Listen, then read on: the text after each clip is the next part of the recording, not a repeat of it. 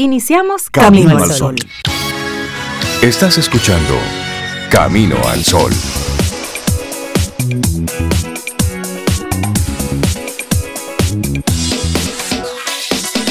Muy buenos días, Cintia Ortiz. Buenos días, Obeida Ramírez y a todos nuestros amigos Camino al Sol oyentes. Buenos días. Buenos días, hola Rey, buenos días Laura, Sobeida y buenos días a ti Camino al Sol oyente. Feliz jueves. Esperamos que te encuentres muy, muy bien. Que tengas un buen día por delante. Que tengamos un buen día por delante. Que tengamos un buen día. Tenemos que arrancar con esa intención y esa actitud para este jueves. Jueves en el que nos levantamos con, bueno, con vientos de guerra, no, con acciones de guerra en, otro lado del mundo, en la zona de, de Rusia, Ucrania. Bueno, mientras nosotros dormíamos, pues se iniciaban una serie de movimientos, de ataques, ya que Putin anuncia una operación militar en Ucrania. Más adelante en los titulares estaremos compartiendo un poquitito más de detalles, pero así nos levantamos hoy. Porque sí, mientras tú descansas, mientras tú duermes, hay cosas que van pasando del otro lado del mundo. En China ahora mismo son las 7 de la noche. Entonces, nuestro mundo está arrancando ahora. Y te pregunto entonces, ¿cómo va tu mundo hoy? ¿Cuáles son los planes, los proyectos? ¿Por dónde andas tú en este día? Así es. Y en ese sentido, pues te vamos a mencionar lo que es la propuesta nuestra de tema de día de hoy. Respeta tus prioridades. Para cuando estés haciendo ese análisis de cuál es mi agenda, qué es lo que voy a hacer, respeta tus prioridades sin avasallar a nadie. Porque realmente es muy triste cuando uno despierta y encuentra estos temas estos temas de guerra, simplemente personas que no se terminan de poner de acuerdo. En una guerra nadie gana. Grande, pequeña, entre países, entre personas, dentro de una empresa, en una casa. Señores, hay que respetar las prioridades, pero no se puede avasallar el derecho ajeno. Hay que hablar. hay que llegar a entendimientos, hay que negociar, hay que ceder a veces. Pero hay un plan, debe haber un plan mayor. Y también ¿Por qué hago lo que hago? ¿Por qué hago lo que hago? ¿Para qué? Sí. Entonces, ¿cuáles son los motivos reales de aquello que hago? Y eso quiero invitarte en el día de hoy, porque vemos lo que ocurre desde aquí, desde la distancia, pero todo lo que pasa en el mundo tiene un impacto, de una forma u otra, en lo que nosotros estamos haciendo aquí. Así es que hoy, tempranito en la mañana, queremos invitarte a eso, a que respetes tus prioridades, pero también respetes las prioridades del otro. También ese derecho que tiene el otro a tener sus prioridades y trabajar en pos de ello. ¿Y qué pasó en el mundo en el día de hoy? ¿Qué se está celebrando hoy? Bueno. Es un día happy. Es un día happy. Es un día happy en el sentido de que hoy se celebra el Día Mundial del Barman y realmente los happy hours pues surgen a raíz de este servicio que, que, muchas personas dan alrededor del mundo. Básicamente es una jornada para rendir homenaje también a las personas que trabajan aquí detrás de una barra para servir bebidas a los clientes. Es decir, que hoy es el Día Mundial del Barman. Del Barman, así es. También se celebra el 6 de febrero. También se celebra en algunos lugares el día 6 de febrero. Hay que celebrarlo dos veces. Qué conveniente celebrarlo dos o tres veces. Bueno, y también en República Dominicana la noche del 24 de febrero de 1844. Los principales miembros de la Trinitaria se reunieron clandestinamente en casa de Francisco del Rosario Sánchez. Acordaron los planes y fecha del alzamiento, que fue una sublevación de carácter revolucionario que tomó el control de la amurallada ciudad de Santo Domingo. Hoy estamos a 24 de febrero, por eso lo recordamos. Bueno, desde, desde Camino al Sol enviar un gran abrazo y las felicitaciones a nuestra queridísima hijada, Daniela García, Daniela García Infante, que está cumpliendo sus 20 años. Ella tiene años esperando los 20. Yo espero que estos 20 años le lleguen y ella sea feliz y diga, ok, ya. Porque ella tiene como 5 años esperando llegar a los 20. Llegaron, Daniela. Feliz cumpleaños, que pases un lindísimo día, mi amor. Tan bella, que Dios te bendiga y que sigas así creciendo creciendo feliz, alegre, eh, con, con, esa chispa que te caracteriza, que, que sigas teniendo una linda vida. Y desde aquí, tu padrino y tío te mando un abrazote. Bueno, arrancamos nuestro programa con música. Sobe no está físicamente con nosotros, pero como siempre nos dejó su playlist. Entonces, hoy voy a hacer el esfuerzo de respetar las prioridades de Sobeida y las voy a colocar en el mismo orden en el que ella las puso. Te voy a vigilar. Sí, pero lo voy a respetar porque me gustó el orden en el que ella puso las canciones. Entonces, esto es un, un respeto tendenciado. Arrancamos con Miguel Ríos, una canción que trae muy buenos recuerdos. Santa Lucía. Buenos días, bienvenidos, bienvenidas. Esto es Camino al Sol. Laboratorio Patria Rivas presenta En Camino al Sol, la reflexión del día.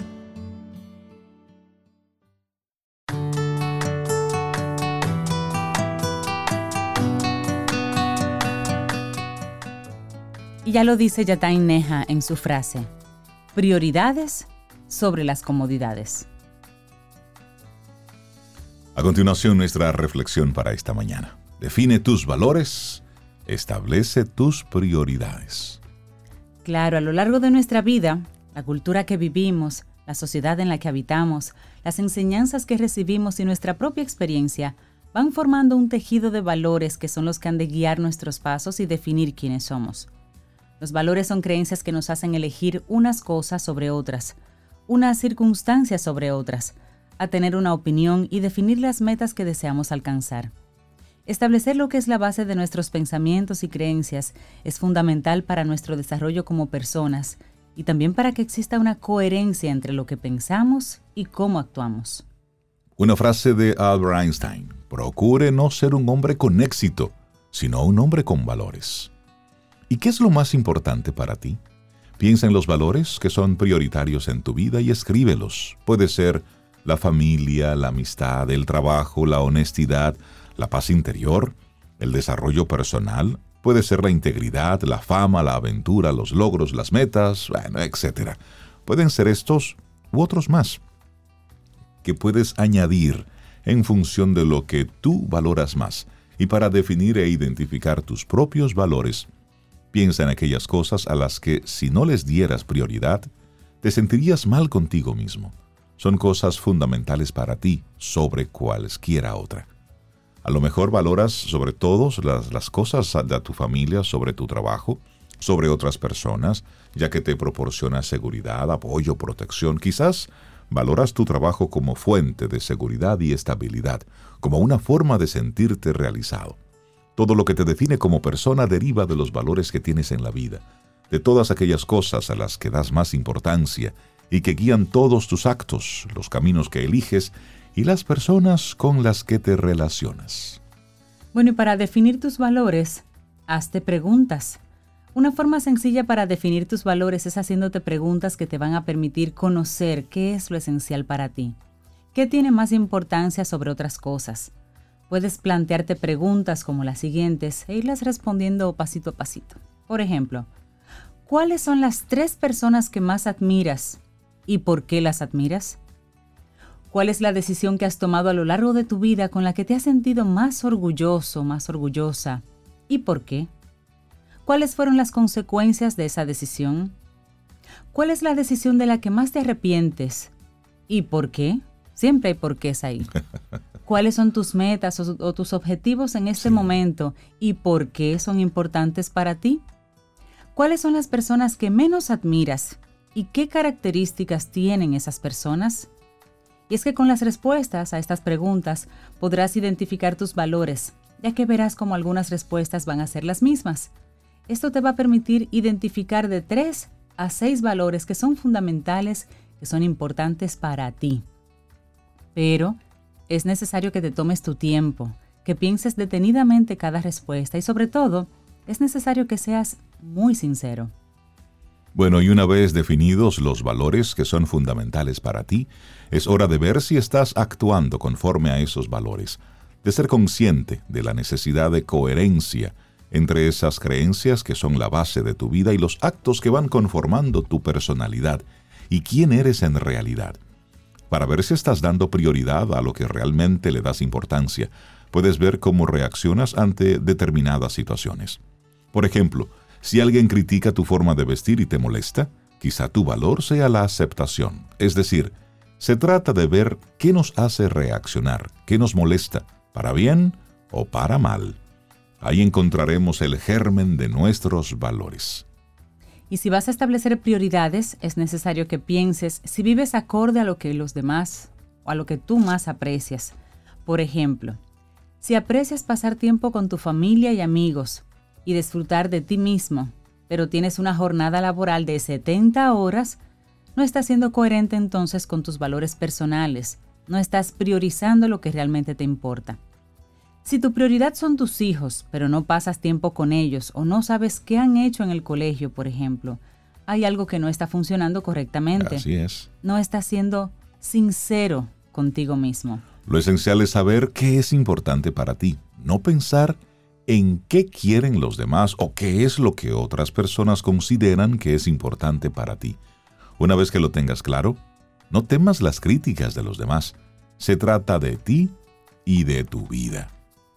Tener valores y vivir conforme a ellos requiere un gran coraje. Cada día te enfrentarás con retos que pondrán en duda lo que vas a tu vida. Cada día vas a encontrar a personas que te harán cuestionarte quién eres. Pero si tienes la valentía de vivir conforme a lo que piensas y sientes, serás coherente contigo mismo como persona y podrás tener una vida satisfactoria y feliz. Hay una frase de Steve Jobs, pero aplicada a este mensaje. Dice, cada día me miro en el espejo y me pregunto, si hoy fuera el último día de mi vida, ¿querría hacer lo que voy a hacer hoy? Si la respuesta es no, durante demasiados días seguidos, sé que necesito cambiar algo. Nuestra reflexión nos puso realmente a pensar en el día de hoy. Define tus valores y establece tus prioridades escrito por Gema Sánchez y Aranza Fariñas, y lo compartimos aquí hoy, aquí en Camino al Sol. Laboratorio Patria Rivas presentó En Camino al Sol, la reflexión del día. ¿Quieres formar parte de la comunidad Camino al Sol por WhatsApp? 849-785-1110. Camino al Sol.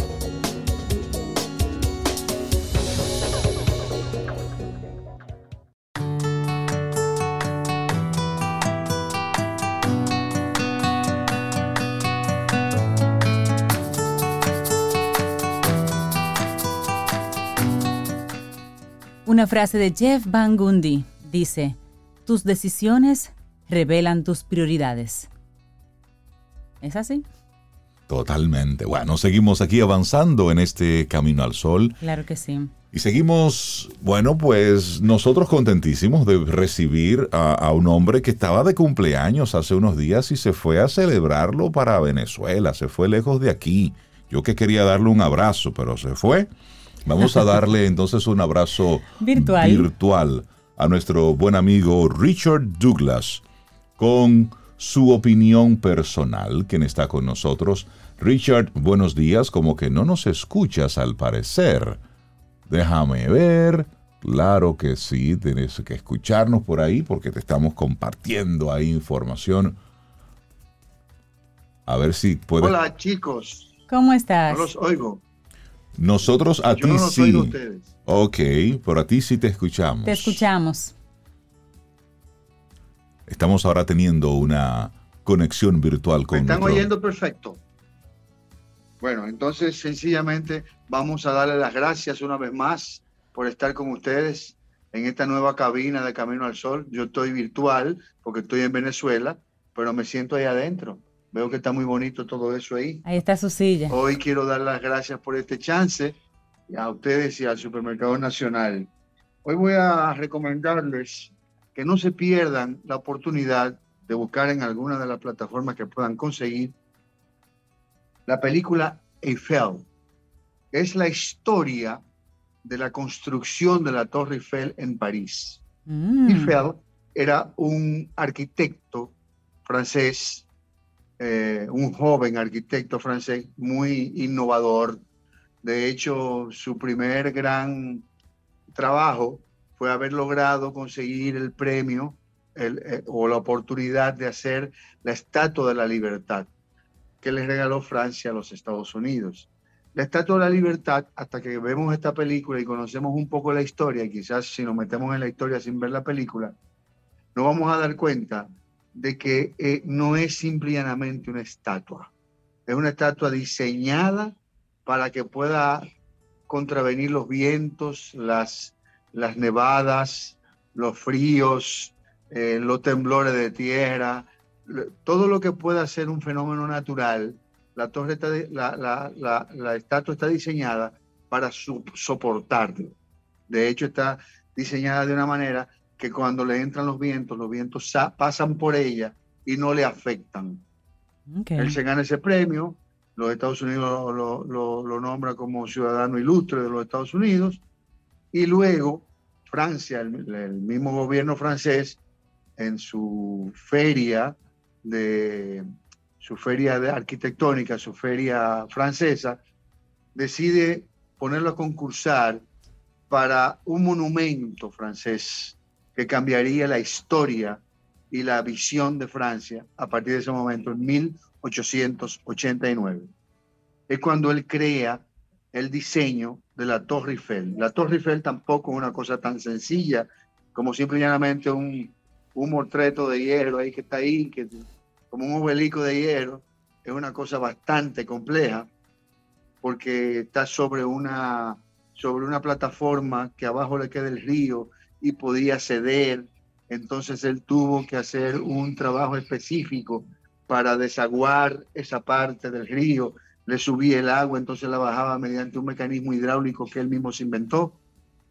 Y entonces hizo que se hiciera la Torre Eiffel contra viento y marea, inclusive con la oposición del gobierno en un momento determinado quisieron parar la construcción.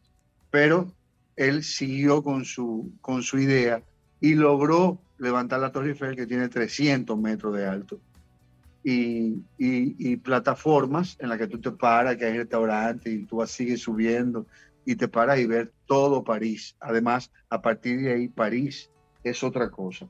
París es una cosa con la Torre Eiffel y otra cosa sin la Torre Eiffel.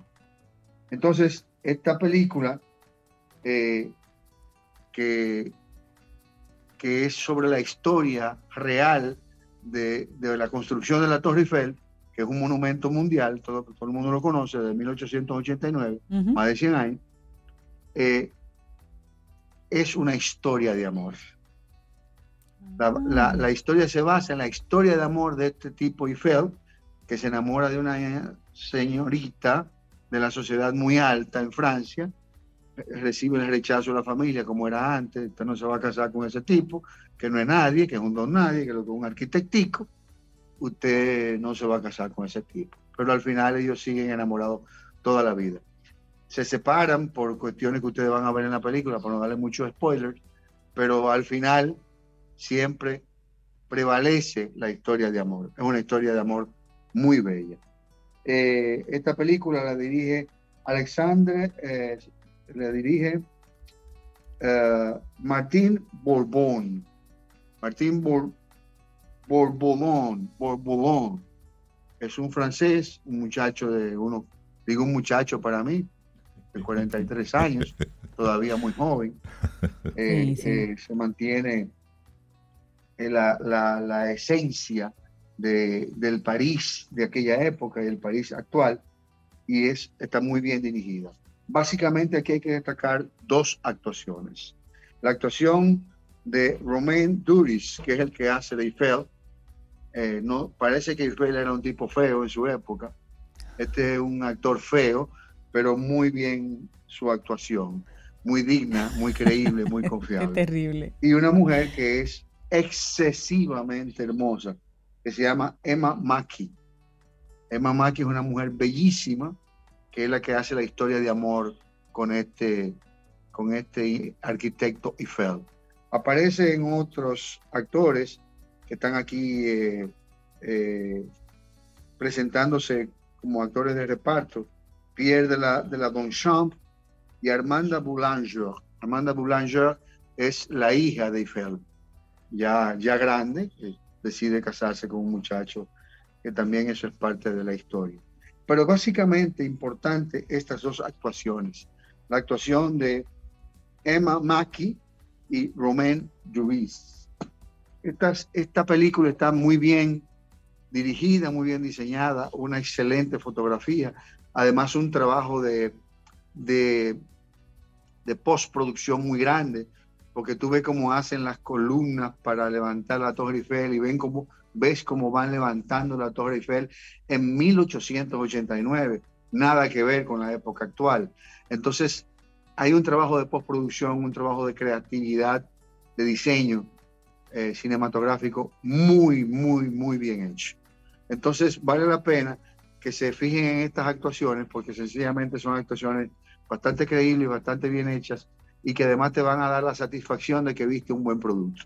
A lo que le gusta su telenovelita, tiene su, toque de telenovela, su toque de culebrón, pero es una, es una película muy bien diseñada y con su historia de amor muy bien también tratada, muy bien tratada, muy bonita, muy eh, satisfactoria al final. Gracias, señores, por este chance. Gracias a los Caminos Solo oyentes y más. Gracias a ustedes. Gracias a Sobeida, aunque no se encuentre ahí. A Laurita también. Y fue Laurita que cumplió años. Laurita está felicitando a alguien en su. Laurita cumplió ah, años. No, lo que pasa es que Rosario Arostegui, que ya está aquí con. Que Rosario Arostegui estaba de cumpleaños ayer. Ah, bueno. Era Rosario. felicidades, Rosario. Yo pensaba que era Laurita, porque decían Laurita, no lo dije por Laurita, pero de todas maneras, Laurita, también te felicito, tu trabajo es excelente. Tu trabajo es como el de Eiffel, tú eres la arquitecta de, este, de esta torre que estamos levantando en Camino al Sol. Gracias, señores. Gracias al Supermercado Nacional. Un abrazo. Un gran abrazo, Un gran abrazo para ti, Richard. Y sigue pasándolo bien por allá. Aquí te esperamos, ¿eh? Qué buena propuesta, Eiffel. Y qué bueno que esos dos, esas dos grandes actuaciones sean de los protagonistas. Exactamente. significa que será un banquete. Bueno, y, siempre en el segmento de Richard ya nos tiene acostumbrados a, por lo menos a, a mencionar la música que siempre acompaña cada una de las, de las películas. Y bueno, en este caso, Alexandre Desplat es el que tiene a su cargo la música. Él es un compositor muy reconocido, ha trabajado en muchísimas películas y una de ellas fue The Danish Girl. Uh, no tenemos en este momento la música de Eiffel, pero, pero vale bien que podamos disfrutar parte de lo que fue la música de esa película maravillosa. The Danish Girl. Richard Douglas con su opinión personal. Muchísimas gracias. Que tengas un excelente día. Un abrazo. ¿Quieres ser parte de la comunidad Camino al Sol por WhatsApp? 849-785-1110. Camino al Sol. Te acompaña Reinaldo Infante. Contigo, Cintia Ortiz. Escuchas a Sobeida Ramírez. Camino al Sol.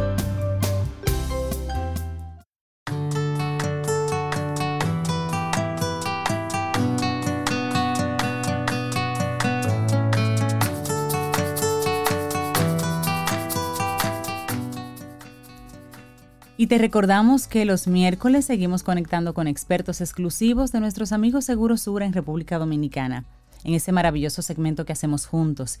Quien pregunta aprende con Escuela Sura. Así que queda atento, atenta a nuestra próxima entrega el próximo miércoles, que ya estamos trabajando un nuevo tema para ti.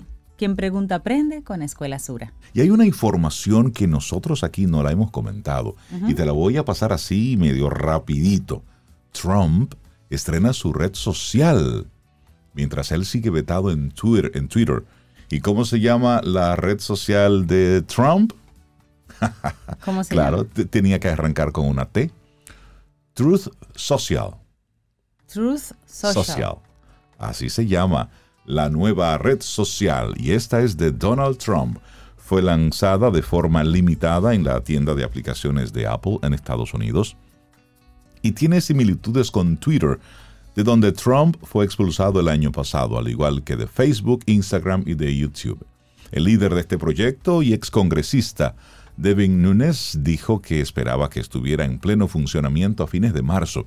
Algunos usuarios de los que intentaron registrarse tuvieron dificultades y les aparecía el siguiente mensaje. Dice, debido a la demanda masiva, los hemos colocado en nuestra lista de espera. Así dice esta página o esta red cuando tú intentas entrar ahí.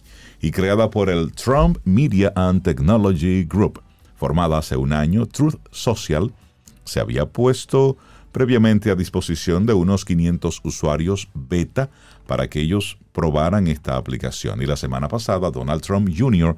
compartió una captura de pantalla de la primera verdad de su padre en esta red social. Y decía así, este primer, esta primera publicación, prepárate, tu presidente favorito te verá pronto. Esa fue la primera, ah, el primer post que puso ahí Donald Trump Jr. sobre esto. Prepárate, tu presidente favorito te verá pronto. Hay que ver, eh, esto va a dar mucho de qué hablar. Y por ejemplo hay que ver la posición que ha asumido Trump con el caso de la invasión de Rusia a Ucrania. Él dice que Putin está correcto, que él está bien, que él apoya lo que está haciendo Putin. Este señor es un personaje, es un personaje, pero hay un personaje que no podemos darlo por loco. Bueno. Porque cuando se pone en un tema, se pone en un tema. ¿eh? Así es que ya está ahí la nueva red social, por lo menos ahora está disponible en Estados Unidos, la Truth Social. Miren, temas que son eh, que están sucediendo en este momento y que no están eh, ocupando los titulares, pues con cosas que también es interesante por cultura general, por lo menos conocerla. Hay un caso, por ejemplo, ahora, una propiedad en Italia que se llama Villa Aurora. Es una espléndida mansión y está en el centro de una amarga batalla ahora mismo. Les cuento un poquito. Dice un señor, Alessandro Zuccari, profesor de la Universidad Espienazza de Roma. Le dije a la magistrada, porque esto está en un tema legal ahora mismo, le dije a la, magistrada que esto no tiene precio, se refiere a la villa, ponerle un precio para la venta. Y es que este señor le habían encargado ayudar a establecer el valor monetario de Villa Aurora, la propiedad de la familia Boncompagni, Boncompagni Ludovici, desde hace 400 años. Se utilizaba mucho eso de una propiedad que pasaba de generación en generación. ¿Qué sucede con esta propiedad en particular? Le dice él a la magistrada, ¿cómo establecer el valor de un lugar único declarado Patrimonio Nacional, en el que al menos nueve de sus habitaciones tienen sus techos pintados por los principales artistas del siglo XVI, entre ellos el único mural hecho por el visceral, influyente y magnífico Caravaggio. Esa casa tiene un mural de Caravaggio. ¿Qué precio le asignas a una casa construida en un terreno donde una vez vivió Julio César, que tiene una escultura de Miguel Ángel en el jardín?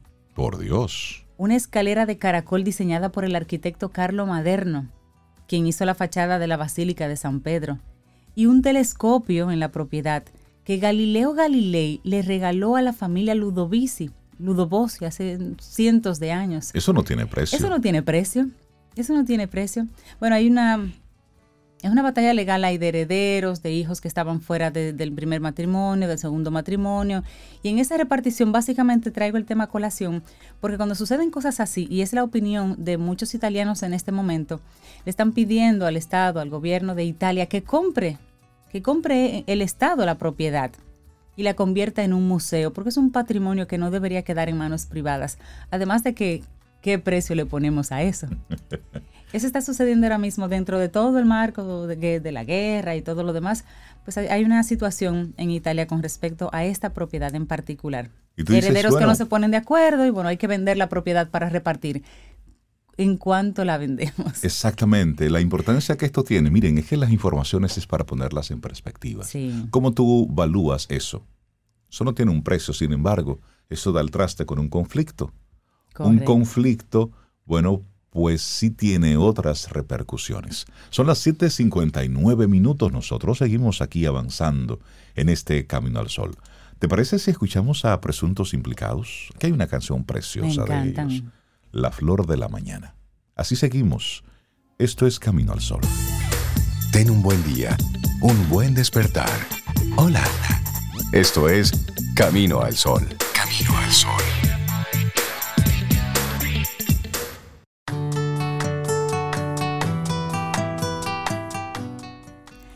El primer paso para el éxito es conocer tus prioridades. Asperge va rápido, es jueves, estamos a 24 de febrero año 2022 y estamos muy contentos por recibir en nuestro programa a una mujer que está de fiesta, está celebrando semanas patronales, es más, un mes de fiesta por Rosario Arostegui. Rosario, feliz cumpleaños. Feliz cumpleaños. Muchas gracias, ya escuchaba mientras venía de camino las felicitaciones, así es que muchísimas gracias. Camino al Sol siempre presente y yo sigo celebrando. Qué bueno, Rosario. Bienvenida a, a nuestro nuevo rinconcito. Sí, muy chulo que está. Esperemos que celebremos muchos años aquí, ¿verdad que sí? Sí, muchos más. Esa es la idea. Bueno, y Rosario siempre nos comparte temas muy conectados con, con los jóvenes, con los emprendimientos, la, la forma de empoderar a Rosario, a los jóvenes, es a través de, de crear cosas, de definir rutas, de para dónde vamos. Y eso conecta mucho con lo que hacemos día a día aquí en Camino al Sol. Y hoy, tú quieres que vayamos un poco más profundo. Entonces, hoy, profundizando sobre la conexión con tu hijo. Sí, porque ya hemos hablado anteriormente de eh, cómo comunicar con tu hijo adolescente y cómo conectar con él, porque siempre he hablado de que la comunicación es una herramienta para conectar. Sí. Entonces, parece importante que sigamos a más profundos niveles, más profundos lugares. Y pues a propósito de mi cumpleaños, eh, pues yo comencé a promover en las redes que voy a regalar, porque decidí este año hacerlo diferente. He hecho muchas cosas diferentes este Ajá, año. qué bueno. Sí, con movimiento. eh, eh, antes de, regal de esperar ah, a ver qué me regalaron y quién me llamó, no, yo llamo, yo regalo, yo hice así algunas cosas. Entonces, Excelente. entre ellas, eh, pues regalar un masterclass sobre este tema de cómo comunicar con tu hijo. Y bueno, el que se quiere inscribir está abierto porque las fiestas patronales siguen, entonces ese masterclass va a ser el 28. Ok. Y pues, ¿qué quiero compartir allí? Pues una de las razones, y de verdad por eso lo conecté con mi cumpleaños, es porque uno se pone a revisar eh, ese nuevo ciclo y mucho de lo que yo he aprendido tiene que ver con mis tres grandes maestros, que son mis tres hijos. Y cuando muchas veces se dice, no, que tus hijos son tu espejo, pero eh, ¿qué es eso de que tu hijo es tu espejo? ¿Y por qué yo digo que mis hijos son maestros? ¿Y por qué entonces cuando hablamos de comunicación, si ya alguien entró, va a encontrar los bullets de que voy a hablar y tiene que ver con mis aprendizajes y estoy hablando de mí? No estoy hablando de que habla más bonito, cuál palabra decir, no, te estoy hablando de mí. Precisamente porque para conectar con tu hijo, lo más duro es verse en el espejo. Sí, ¿cierto? Entonces hay algunos aprendizajes que, que, bueno, que decidí compartir ahora y hay uno en específico que quisiera profundizar hoy y tiene que ver con una frase que yo encontré en un libro en una ocasión que decía, tus hijos vinieron para verte vivir. Mm, es decir, algo así como para ser testigos Eso. de tu vida. Sí, entonces como que suena bonita, pero poco a poco tú le vas profundizando y dices, ¿qué es eso de verte vivir? Bueno, eh, hemos escuchado mucho, más vale el ejemplo, más, más que mil palabras, mejor tu ejemplo, el Sí. Eso tiene una parte de verte vivir. Entonces, verte vivir es muéstrale cómo tú quieres que sean las cosas. Pero para tú mostrar cómo quieres que sean las cosas, quiere decir que lo estás haciendo. Correcto. Y dices, pero es obvio, eso es lógico, eso es simple. Sí, pero a ver, en ocasiones, yo no sé si a ustedes le habrá pasado, ya me contarán, pero uno dice, qué desorden en tu habitación, que no has recogido, que no sé qué, que qué dejaste. Y de repente se te ocurre mirar a una esquina de tu escritorio o de tu habitación y tú tienes un desorden parecido. Entonces, eso es un poquito el decir, ¿cómo es que viniste? Ellos vinieron a verte vivir, vinieron a aprender de ti. Por eso te, toca- te tocaron. Claro. Entonces, ¿cómo ellos aprenden de ti? Ah, eso es otra cosa. Lo que tú sí tienes siempre es asumir la responsabilidad de lo que yo quiero mostrar. Entonces, si qué tú quieres ver en tus hijos, comienza primero por verte a ti. Verte vivir tiene que ver también, o sea, primero esa dimensión de que tú quieres que, eso me recuerda, en una ocasión participé en un panel en el colegio que estudiaron mis hijos, eh, el colegio Lux Mundi, y en ese momento la directora, mi querida amiga, la licenciada María Amalia, está, eh, que motiva mucho la lectura y estábamos hablando sobre la lectura. La verdad es que no recuerdo bien qué papel tenía yo en el panel, pero lo que sí recuerdo, eh, lo que sí recuerdo es que había unos padres Ah, ya, es que era más hacia los padres, pero el tema de la lectura era un punto. Hoy ven unos padres que le dicen, pero es que yo le compro libro a mis hijos y los leo y no sé qué, ¿y por qué no logro que lean?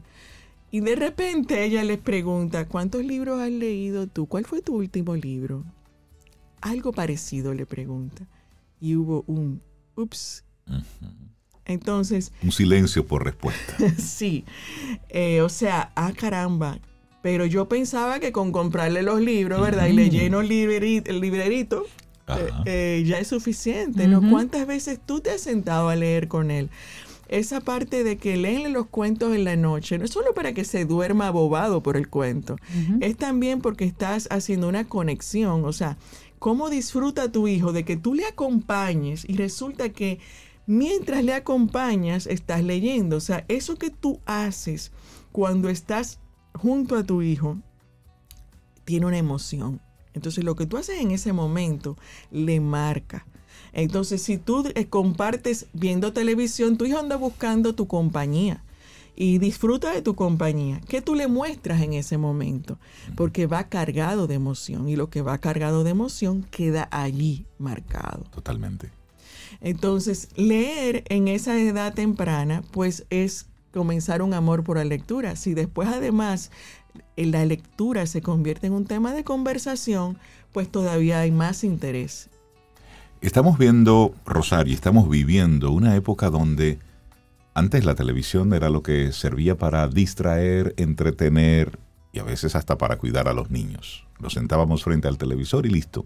Ahora, ese aparato que antes estaba en un lugar específico de la casa, bueno, pues ya lo hemos trasladado a cualquier sitio. Entonces, vamos a un restaurante y lo común es ver papá, mamá y dos niños, cada uno de ellos con una tablet frente a sí. Es decir, aquello que utilizábamos para que tuvieran al niño tranquilo, ya lo hemos mm, movido para cualquier zona. Entonces, ya hay una desconexión total ahí.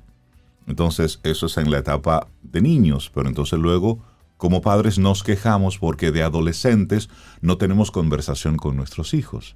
Y luego ya de adultos, ¿qué será de ese adulto que no tuvo nunca una conexión directa con papá o mamá porque siempre había una barrera? Antes era el televisor, ahora es un dispositivo electrónico. ¿Qué le dirías tú a ese padre, a esa madre, que tiene ya como hábito andar con sus niños para arriba y para abajo y siempre con un dispositivo electrónico para que sea el entretenimiento de esos niños? estamos en lo mismo. Ahí viene la pregunta. Más que porque, y fíjate que el tema de hoy es conecta, y tú me hablas de desconexión. Entonces, si tú quieres conectar, tienes que desconectarte de algo. Entonces tienes que elegir. Tú quieres que tus hijos se conecten contigo, ¿qué estás haciendo tú? Antes de decirle, deja el celular, pregúntate cuántas veces y en qué momento lo usas. Y siempre, bueno, mi recomendación y mi experiencia ha sido tener acuerdos. Ahora bien, yo tengo la dicha, quizás, de que eh, a mí no me tocó que mis hijos tuvieran iPad yo no voy en contra de la tecnología, pero yo no tenía que no tenía un celular que darle para que se entretuvieran. Entonces íbamos a los restaurantes y habían unos individuales y nos poníamos a dibujar y a compartir un dibujo y había que andar con juguetes y había que andar con creatividad para tú entretener al muchacho mientras la, comida llegaba. ¿Y qué surge? Pues surge dinámica, surge conexión, porque si yo no atendía al niño, pues no había un celular que darle. Eh, sí, no, yo podría tener el mío, pero no aquellos hechos para, para que el niño Sí, pero tú has dicho algo interesante. Hacíamos. Claro. Es decir, dibujábamos, conversábamos, conectábamos. Lo que quiero decir es de manera natural, digamos, me forzaba a. Exacto. Pero ahora tengo, como tengo las opciones, yo tengo que ser consciente como adulto de elegir qué quiero. Entonces, ¿qué sucede? Ya la invitación es que yo quiero ver en mi hijo en el futuro, porque aquí ahora es muy cómodo, entretente, dale al muchacho que se entretenga, pero mañana tú quieres que tu adolescente conecte. Sí. Entonces, mañana él va a hacer lo que aprendió. Sí, lo que vio, lo que vio, lo que vivió. Y también el tema de, de, Rosario, de que los padres, si quieren conectar con sus hijos, ningún tema está es poquito o, es inferior, digamos. Si tu hijo tiene un interés en particular que, que, tú sientes que es una tontería en ese momento, pero quieres conectar con él, comienza a conocerlo, ese artista o ese juego que, que tú lo ves tan entretenido en eso. O sea, ven, enséñame, muéstrame y hagamos una conexión entonces desde tu perspectiva. involúcrame en tu mundo para yo entenderlo y tal vez ahí podamos encontrar un terreno común. Totalmente de acuerdo. O sea, yo te voy a decir una cosa, yo no sé jugar de los juegos de eh, ningunos, ni, ni eh, ahora se me olvidó el último, pero bueno, eh, Nintendo, ni aquello. En aquel momento yo decía Nintendo, al Nintendo yo le decía Nintendo. Nintendo. Pero ya hay otras versiones. Ahora bien, yo me sentaba y decía, a ver, yo quiero entender qué es eso y ponerle la mano al... Ah, que yo no sabía ni pasaba del nivel 1. No importa, pero para yo poder hablar de algo, yo tengo que conocerlo y buscar ese espacio donde... Eh, sí, enséñame tú. Eh, ahora decimos, ah, él, me enseña cómo usar el celular. Perfecto, pero ¿para qué? Entonces, hay dos aspectos que quisiera dejar con este tema de que eh, vinieron para verte vivir. Primero, eso de que ellos aprenden de lo que ven, no de lo que tú le digas. No me digas desconéctame, no me digas lee. Muéstrame, en, entusiasmame, pregúntame, provoca para que yo tenga el interés de. Entonces, recuerden que cualquier actividad que tú la hagas estando presente, que quiere decir con todo mi ser para compartir contigo, estás creando un vínculo muy fuerte y lo que tú en muestres en ese espacio va a tener mucho valor para tu hijo. Si mostraste el celular o si mostraste el libro, si mostraste la película, que no está mal ver la película, sino que sirva de conversación. No está mal jugar en los juegos electrónicos, y, pero tener como esa agenda. Cuando decía ahorita que tuve la dicha, porque ¿Qué pasa? Que como fui creando acuerdos, ya mis hijos están más grandes, pero cuando a mí se me olvida porque tengo mucho carga de trabajo y estoy conectada en el celular y salimos a cenar, me dicen, ¿salimos a compartir nosotros o viniste a trabajar? Exacto. Entonces me lo recuerdan y yo no me siento mal porque digo, tienes toda la razón, vine a estar contigo.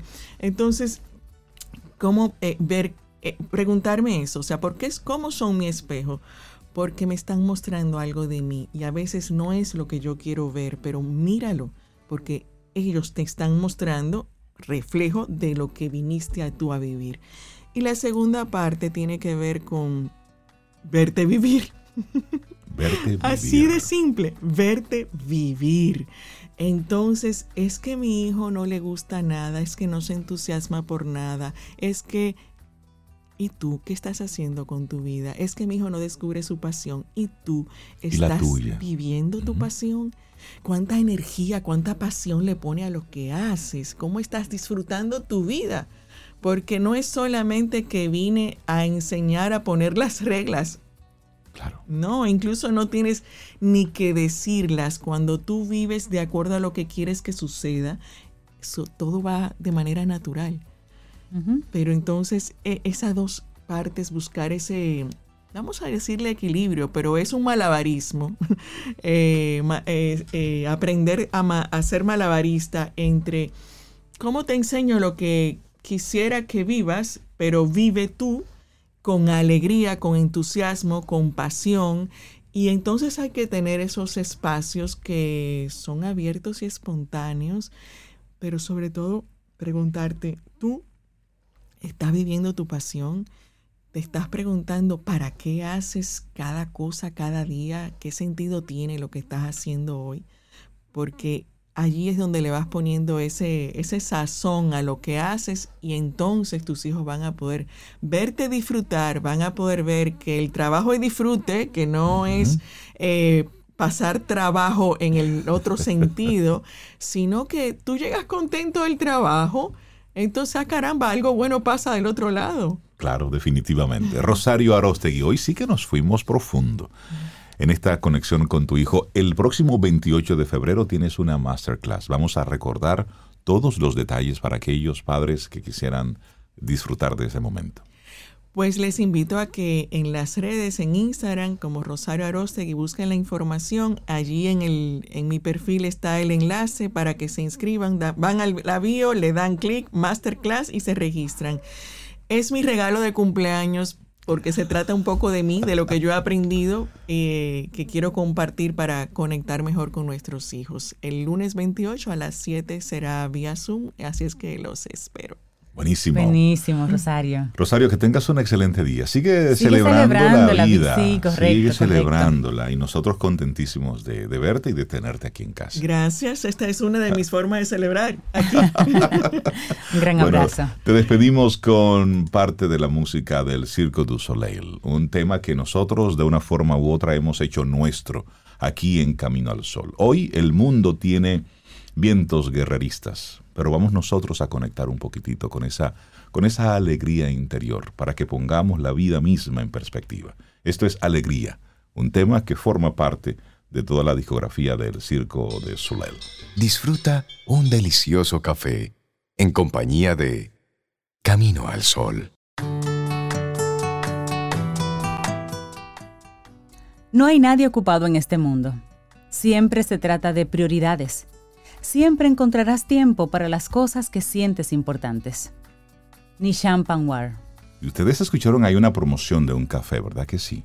Que nosotros tenemos algunas promos, algunos bumpers de entrada y de salida que mencionan el café.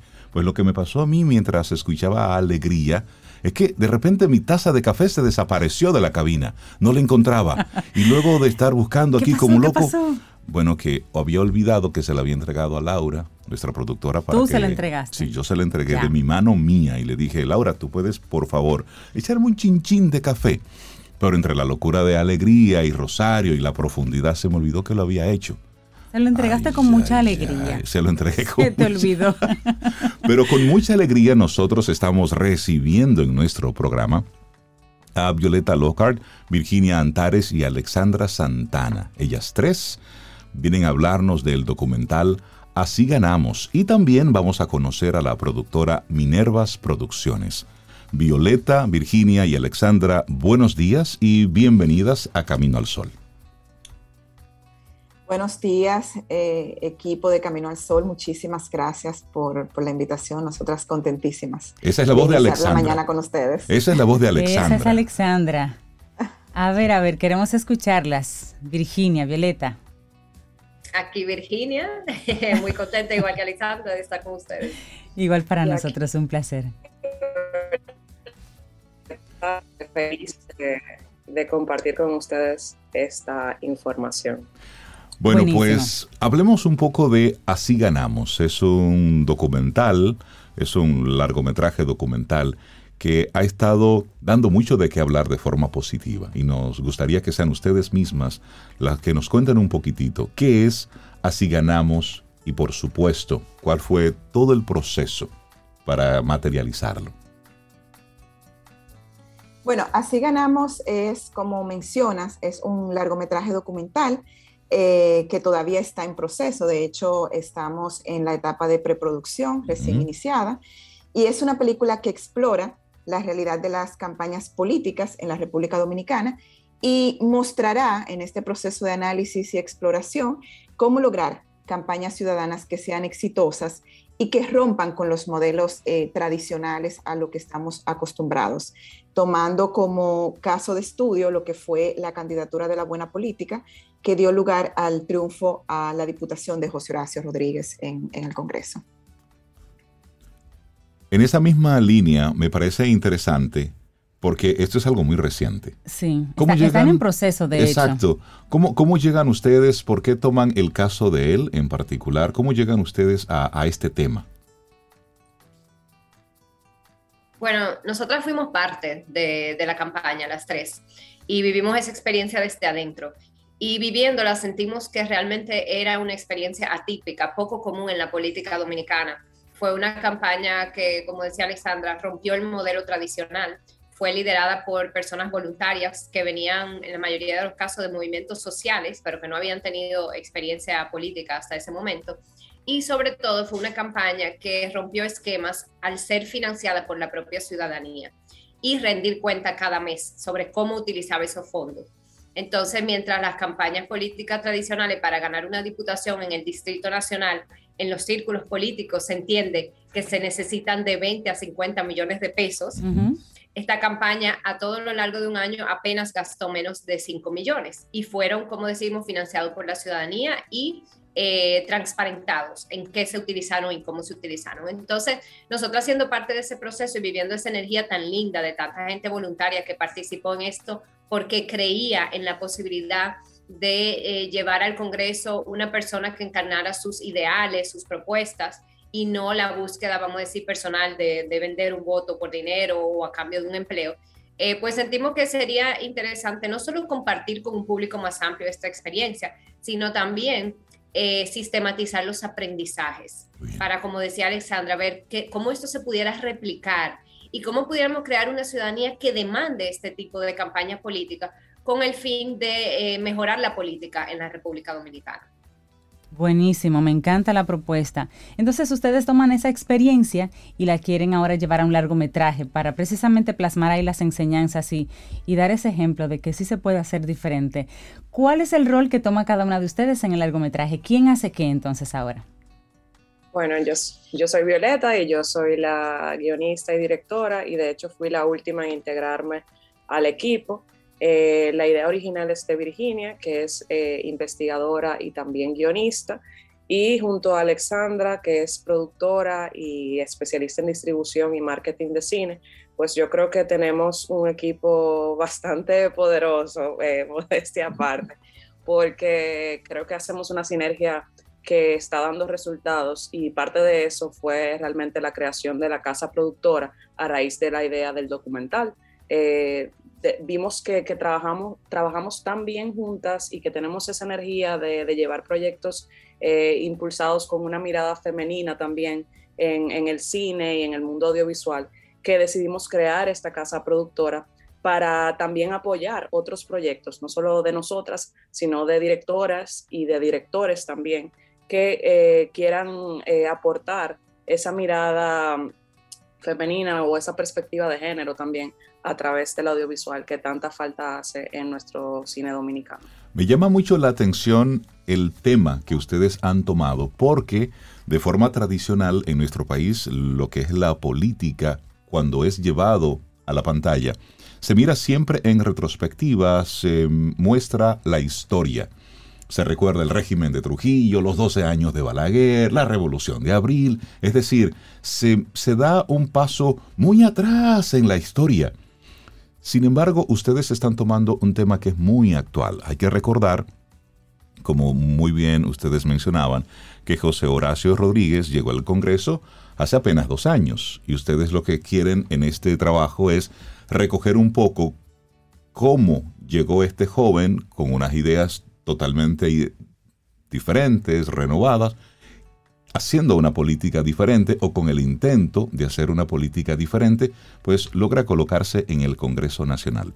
Me llama la atención precisamente por eso, porque estamos conectando con un tema muy actual. Mi pregunta es, una vez concluyan este proceso, ¿piensan ustedes, es decir, desde Minervas Producciones, dedicarse a, temas eh, totalmente sociales? ¿La política sería como su, su bandera? Para fines de la realización de contenido? Eh, bueno, nosotras no solamente eh, nos enfocaremos en política, eh, nosotras sí queremos un cine que sea agente de cambio, que, podamos utilizar lo, lo, poderoso que tiene el arte cinematográfico para contar historias que en cierto modo contribuyan con esa transformación social eh, pero también queremos abrazar temas eh, culturales y, temas que tengan eh, un enfoque social eminentemente y que sean de interés para la, para la sociedad local y también la sociedad internacional. Me gusta mucho eso que dices de que sea el cine un agente de cambio, porque de hecho lo es, influye muchísimo. Así que ustedes lo que quieren es darle, usar ese poder en favor de la, de la sociedad. estamos en proceso de preproducción todavía nos faltan unos dineros para completar este proyecto. Así que cuéntenos un poquito ese sistema de crowdfunding, cómo la gente que los está escuchando dicen, pero yo tengo que apoyar aquí a Alexandra, Violeta, Virginia. ¿Por qué vías se comunican con ustedes? ¿Cómo, ¿Cómo está funcionando el crowdfunding? Y ustedes más o menos, ¿qué, ¿qué, esperan una vez se complete el proceso en, esta, en este proceso de producción?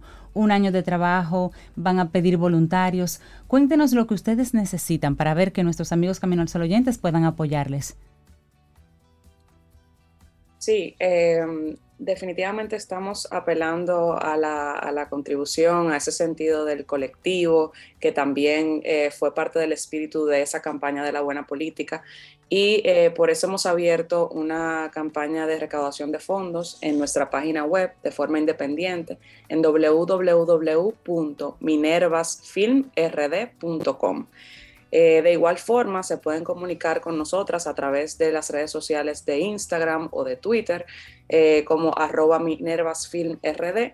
Y eh, pueden aportar desde, desde sumas que van desde los dos mil pesos como monto sugerido y ya inmediatamente tienen un crédito en la película, como también pueden aportar a través de la ley de cine, si tienen una empresa que quieren eh, destinar parte de los impuestos al proyecto, pueden hacerlo comunicándose con nosotras. Y también tenemos eh, una, una especie de patrocinios eh, si hay una, empresa que tiene, por ejemplo, alimentos y bebidas y que puede de, repente donarlos para lo que es eh, ese proceso de rodaje, que es una de las cosas o de los rubros que tiene más costos o equipos o, talento, como bien dices, estamos totalmente dispuestas a recibir, eh, porque queremos que la ciudadanía sienta que es un proyecto que le pertenece. No es un proyecto solamente de Minervas Producciones, es un proyecto que tiene esa, esa misión o, tiene, o aspira a, de alguna manera a influir en, en, esa próxima decisión que estamos ahí mismo en el 2024 eh, para que podamos exigir mejores campañas, eh, campañas con propuestas, campañas que transparenten los fondos eh, y también para que personas, ¿por qué no?, de cada parte del país se interesen y, aprendan también cómo pudieran dar el paso a la política partidista, porque no es imposible. Si, si, si ocurrió este triunfo de la buena política, podemos multiplicarlo también. Una, última pregunta, y esta se la quisiera hacer a, Virginia, quien es la guionista. Muchos de estos trabajos parten de una, de una honestidad, de, un hecho, pero luego recibe unos tintes, unos toquecitos, unas fresitas para, para hacer la historia más interesante, para hacerla más atractiva, para conectar más con el público. Entonces, en, ese, en esa combinación, Virginia, nosotros, ¿qué vamos a tener? una especie de recuento de lo que pasó, novelado o la historia cruda y dura. Es decir, momentos de tensión, momentos de, desesperación, momentos de soltarlo todo y decir, esto no sirve para nada. ¿Qué vamos a ver? Y tú con, esa, con ese arte que tienes para guionar esta historia, ¿cómo lo ves tú? ¿Qué veremos? Sí, eh, todos, todas esas emociones estarán ahí. Es decir, que yo soy co-guionista junto con, con Violeta, que Violeta estudió, eh, tiene una maestría en creación de guion. Y bueno, realmente estamos trabajando en presentar la historia y documentarla, sobre todo desde las voces de quienes lo vivieron. Como ya hemos dicho, esto fue un proyecto colectivo. Y claro, en las candidaturas, obvio, quien se ve es la cara, el candidato, pero realmente hubo toda una serie de personas detrás que queremos dar a conocer, que queremos mostrar. Eh, y narrar la experiencia también desde sus, desde sus vivencias. Pero también eh, ya en la parte más documental queremos entrevistar a sociólogos, periodistas, politólogos que puedan también dar eh, un sustento a, a ese proceso, un, un, análisis de lo que es ese proceso y, y cierta mirada histórica también sobre todo de, las movilizaciones de las que vienen muchos de estos jóvenes. Pero en términos de emoción, la emoción principal queremos que sea la esperanza, porque queremos que sea un documental que motive, que aunque se presenten los retos y las dificultades, no nos deje en esa mala nota, sino que veamos cómo la superamos y cómo podemos echar para adelante y construir una mejor sociedad a través de la política. Buenísimo. Me gusta, me gusta, me anoto por ahí. Yo tengo una última pregunta y es una mera curiosidad. Si ustedes se llaman Virginia, Alexandra y Violeta, ¿quién es Minerva? Minerva Producciones. ¿Quién es Minerva? Todas somos Minervas. Todas somos Minervas. Minerva en plural. Minerva, no solamente por Minerva Mirabal y lo que representa, ¿no? Sino también porque es la diosa de las artes y la sabiduría. Entonces nos pareció que era el nombre idóneo y además ponerlo en plural porque es un llamado a, la colectividad, a, eso que nos mueve de crear de alguna manera sororidad también y apoyar, como, como decía, proyectos de, de, otras mujeres y que todas puedan identificarse como mineras. Me encanta. Nosotros contentísimos de haber tenido tanto a Violeta Lockhart, Virginia Antares y Alexandra Santana. Las tres que son Minervas Film. Muchísimas gracias por, por estar con nosotros y por supuesto, cuando, cuando ya tengamos esto listo, bueno, pues aquí tenemos unos micrófonos disponibles para ustedes, para dar a conocer esa, esa noticia, esa información y recordar que en minervasfilmrd.com, ahí están los detalles de este largometraje documental que tiene como título Así ganamos y hay un crowdfunding. Necesitamos este recursos, proyecto, así es que los amigos y amigas Camino al Sol oyentes que quieran apoyar, que quieran aportar, bueno, pues se pueden poner en contacto con ustedes ahí en su página web. Muchísimas gracias, de verdad que sí, para nosotros Muchísimas gracias a ustedes también por el Felicidades espacio. a ustedes. Y volveremos cuando ya tengamos la película. Por favor, las puertas abiertas. Un abrazo. Gracias. Nosotros ahora hacemos una breve pausa y retornamos. Esto es Camino al Te acompaña Reinaldo Infante. Contigo, Cintia Ortiz. Escuchas a Sobeida Ramírez. Camino al Sol.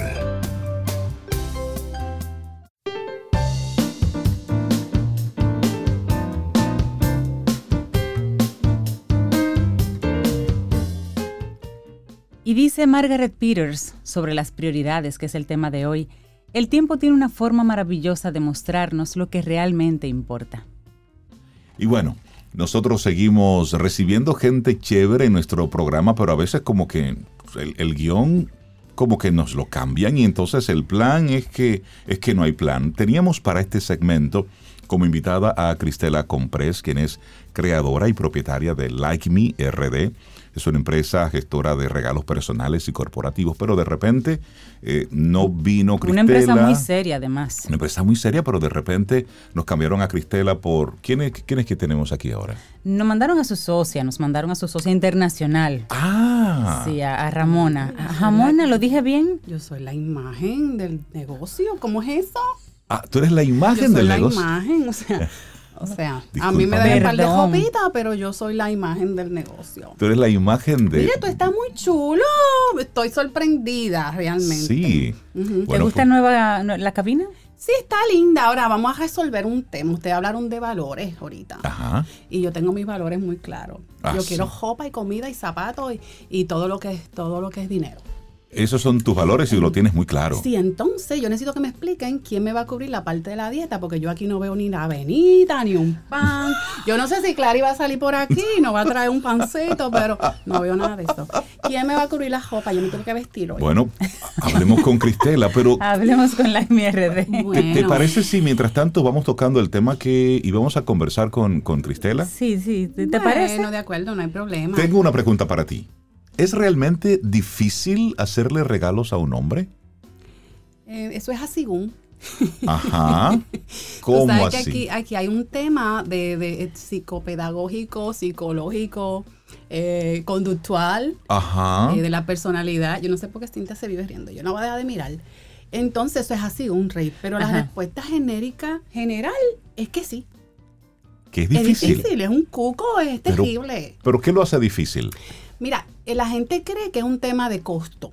Que dice, bueno, con lo que yo le compro un regalito a un, a un chico, yo le compro cinco blusitas a la chica. No, por Dios. Se da. Bueno, y eso ha cambiado mucho. Hay muchas fuentes de compra, hay variedades de sitios que a veces ustedes no conocen y por eso creen que, ¿verdad? Pero para eso estamos nosotros, para educarlos en, en ese sentido. Eh, pero tiene que ver más, hey, más que por el tema del costo, eh, es que las mujeres somos más expresivas que los hombres.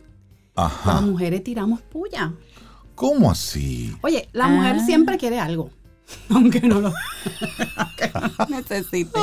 La mujer siempre quiere algo. Y cuando se acerca un cumpleaños o una fecha, comenzamos a tirar esa pullita. Ok. Ay, yo vi que Cintia está trayendo uno pintalabios. Ella trae mate.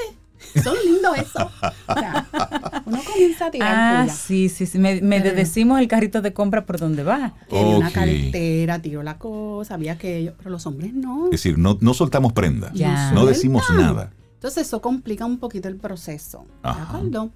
Entonces, lo que aquí nosotros como experta internacional, ustedes saben que soy una experta internacional, De gifting. eh, de gifting, siempre digo, googlelo si no sabes lo que es eso. Aquí em, nosotros vamos a hablar del chico promedio, Ok. porque tenemos, ¿verdad? Hay, ahí va a decir tigre, pero hay tigres que son más sencillos, más fáciles de regalar, eh, muy puntuales, pero bueno, al hombre se les regala según su necesidad, Bien. primordialmente. Sí, estoy de acuerdo.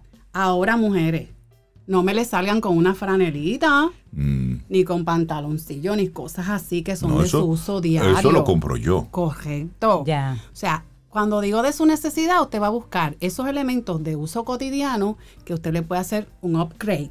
¿Entienden? Un Ok. upgrade. O sea, una cartera, por decirte una Por cosa. ejemplo, Pero usted puede decir, "Ay, tiene cartera. Bueno, pues ahora regálale una billetera o una tarjetera, búscale la forma. Ok. O búscale otra marca más chulámbrica también, por ejemplo. Eh, Sí, le es puede, verdad. sí, le puedes regalar, por ejemplo, eh, también eh, goja. Ok. Si él usa goja, si hace un Gorras. deporte. Eh, también los famosos perfumes. Usted se la busca en ese sentido con lo básico. Ya. Pero no es chancleta, No, por No, favor. no tan nada. básico. no tan básico. Ni, ni pañuelos tampoco. A menos que no sean bordados, por ejemplo. Por ejemplo, a eso me refiero, eh, quizás ya en ese caso personalizado, aunque para mí esas son cosas como complementarias. pero bueno. Exacto. Entonces, lo primero, ya dije, la prioridad es la necesidad. ok. Ok. ¿Qué necesita? Segundamente, Si lo necesita todo. ¿Eh? del phone, disculpa. Si lo necesita todo. No, siempre hay algo que. Por Dios, Rey, eso es una puya. Cintia, toma nota. Está diciendo como que necesita muchas cosas. Vamos a ver. Yo no escuché eso, sigue. No, claro. Entonces, lo segundo es eh, eh, experiencia. Al hombre le encanta que le regalen experiencia. Claro. Sí. Y eso también depende. Que no me quiten lo bailado. que no me quiten lo bailado. Por ejemplo, si a Jay le gusta eh, el grupo Nietzsche y grupo Nietzsche viene para una discoteca, lléveselo para la discoteca. Lléveselo a bailar. Experiencias. Si es un tigre más finolio, con unos, unos gustos, tú sabes, un poquito más allá, pues ya usted va y le pone, vamos para que maneje un Tesla, para que maneje un Ferrari, una experiencia. Óyeme, y, es- y eso se regala así, Of course. como experiencia. Of course. Saltar de paracaídas, sumergirte entre tiburones. Ah, pero te quieres salir de él. Bueno, le estoy diciendo de experiencia exótica. Yo no soy, yo no tengo, o sea, yo no tengo la culpa de tu olla, si tú no le puedes regalar Mira, a él le eso. gusta, sí, a él le gustan las profundidades. ¿Cómo podemos hacer para que nade entre tiburones? ¿Y cuánto extra hay que pagar para dejar la julita abierta? Exacto. Sí, cosas así. Ok. Qué terribles son Entonces, ustedes. se me está enfriando el café y no ha entrado el pan con chocolate, debo decir. Entonces, usted, un vuelo en globo. Rey me está mirando. un- Sí, claro. Sí, eso son experiencias. Una escapada de fin de semana. Ahora sí, es su nivel un poquito más bajito. Búscale la vuelta en base a lo que le gusta. Es para el monte que se quiere ir, para la playa, dale la sorpresa. Entonces, eso es el- la línea de experiencia. Ok. ¿De acuerdo? Un Ah, mira, concierto. interesante. ¿Y qué, y qué otra línea me, me parece muy chévere? Claro, yo sé de eso. Ah, ¿Tú sabes de eso? modesta Yo sé también. lo que estoy diciendo, claro. Claro, claro. Y aquí, por ejemplo, en nuestro país, ¿hay así como experiencias interesantes, chéveres que pudieran regalarnos? Es que, es que claro que sí, mira, por ejemplo, está usándose mucho lo del senderismo, pero va a depender, como te digo, de tu, Ok. del gusto de la persona, ¿verdad? Claro. Si el muchacho juega golf también, por decirte algo, y el que está loco por jugar en el country, búscale un día, no sé, búscate un amigo, algo que, que, que, algo que, que él no pueda acceder por sí mismo necesariamente. Ok. ¿Entienden la diferencia? Sí, ok. Porque que vaya a tal sitio, esto pues, eh, pues bien. También tenemos spas. Hay, hay hombres que les Ah, gusta su spa, su, su, su arregladera sí, y su sí. cosa. Entonces, y hoteles por pipa, Ok. por pila, dicen los chicos de ahora. Muchísimos hoteles bonitos eh, que te ofrecen toda, toda la experiencia, ¿verdad? Desde la cena, la estadía o un concierto adicional. Ello hay muchas cosas. Ellos hay. Ok. ok, pero sí, realmente, mira, uno no Catas lo había de vino, pensado. catas de vino. Catas de vino. guiadas, sende- eh, eh, sendero del cacao. No sé, depende mucho del chico. Aquí voy a hacer como Cintia, porque nada más no eres tú que dices cosas de así frases guay. Dice, y cito, la gente quiere ser creativa. Sí, me están tapando los ojos casi. La gente quiere ser creativa y sorprender al destinatario, dice Dom. Ajá. Pero el mejor regalo será lo que diga que quiere. ¿Saben qué significa esto? Que usted puede preguntar. Se vale. Es decir, no hay ningún tipo de no sé, Porque como uno siempre piensa en la, sorpresa y en como que preguntarles como, como que pida, sí, Ujú. no La verdad es que hablamos de la sorpresa y dijimos que hay un grupo que tú puedes sorprender desde cero y que hay otro que es la cuasi sorpresa que tú puedes, papá. Lo que pasa Sí. es que los hombres, tú hasta para cenar, tú le dices, papi, ¿qué tú quieres de cena? Eh, Cenó lo que tú quieras. es- No, yo te estoy preguntando porque ya yo no sé qué hacer. si, si te estoy preguntando, Ya yo no sé qué hacer. Dime algo. Dime. Entonces, estos muchachos no, no quieren sacar nada de que, que lo que tú quieras. No, mi amor, dame una pista. es, es cierto, y si es hasta para la cena, imagínate para un regalo. Correcto. Óyeme, qué, Cogiste la idea. qué wow. profunda estás brillante. hoy. Hoy estás, hoy estás es muy bueno. muy profunda. Pero mira, me gusta mucho porque lo que muestras en el día de hoy, eso de que es complicado regalarle y no es complicado a la vez, habla también de cuándo, cuánto conoces tú a esa persona. Correcto. Porque si tú estás totalmente en el aire es como que ven acá, entonces no, no, no, no lo conoces, no te has Eso tomado el correcto. tiempo. Eh, y ahí eso es otra, otra, otra ruta también. Sí, recuerden De y para conversación. cejar que el, el tema, digo, si me quieren ya terminar, yo sé que ustedes no quieren dejar de hablar conmigo, pero eh, para cejar, acuérdense, no importa la persona que usted le vaya a regalar, aquí la clave es prender las antenitas. Si la persona cumpleaños, si hay un aniversario, si hay una celebración, prendas esa antenita, porque la persona va a comenzar a decir de alguna manera cosas que le gustan, que quieren y que usted lo puede usar como conocimiento para tomar esas decisiones. Si no, llamen a Like Me, que esa tipa está Ah, entonces, ¿y cómo conectamos con Like Me Yo RD? creo que sí. Bueno, hay una página ¿Ah, sí? en, en Instagram que se llama eh, Like Me, ¿sabes? Sí. Under, o sea, rayita debajo, RD. Yo le voy a decir a Laura que la ponga ahí en el costa para que Ok, Like. Me RD. Bueno, pues, Y eso Ramona, soluciona el problema. Ramona, muchísimas gracias por hoy regalarnos este tema. ¿Es realmente difícil hacer regalos a los hombres? Sí. Bueno, pues ya eh, Sí, Eh, no, ya nos dijo. Ya Ramona nos, nos, nos dice que no, que simplemente es obvio lo que tú acabas de decir. Yo le escucho y digo, obvio, pregúntame. Porque es pregúntame. recurso. Sí. Pero y, y por favor, mm, dale nuestros saludos a Cristela Comprés. Bendito, claro. Dale, dale nuestros Claro saludos. que sí, ya no vuelve por aquí jamás. Y así llegamos nosotros al final de nuestro programa Camino al Sol por este día. Es jueves, mañana viernes. Si el universo sigue conspirando, si usted quiere, si nosotros estamos aquí, tendremos un nuevo Camino, Camino al Sol. Así es. Hasta mañana. Bueno, y nos vamos con Natalie Cole y Juan Luis Guerra. Una versión preciosa de Bachata Rosa. Buenos días, hasta mañana. y esperamos que hayas disfrutado del contenido del día de hoy. Recuerda nuestras vías para mantenernos en contacto. Hola arroba caminoalsol.do. Visita nuestra web y amplía más de nuestro contenido. Caminoalsol.do Hasta una próxima edición. y pásala bien.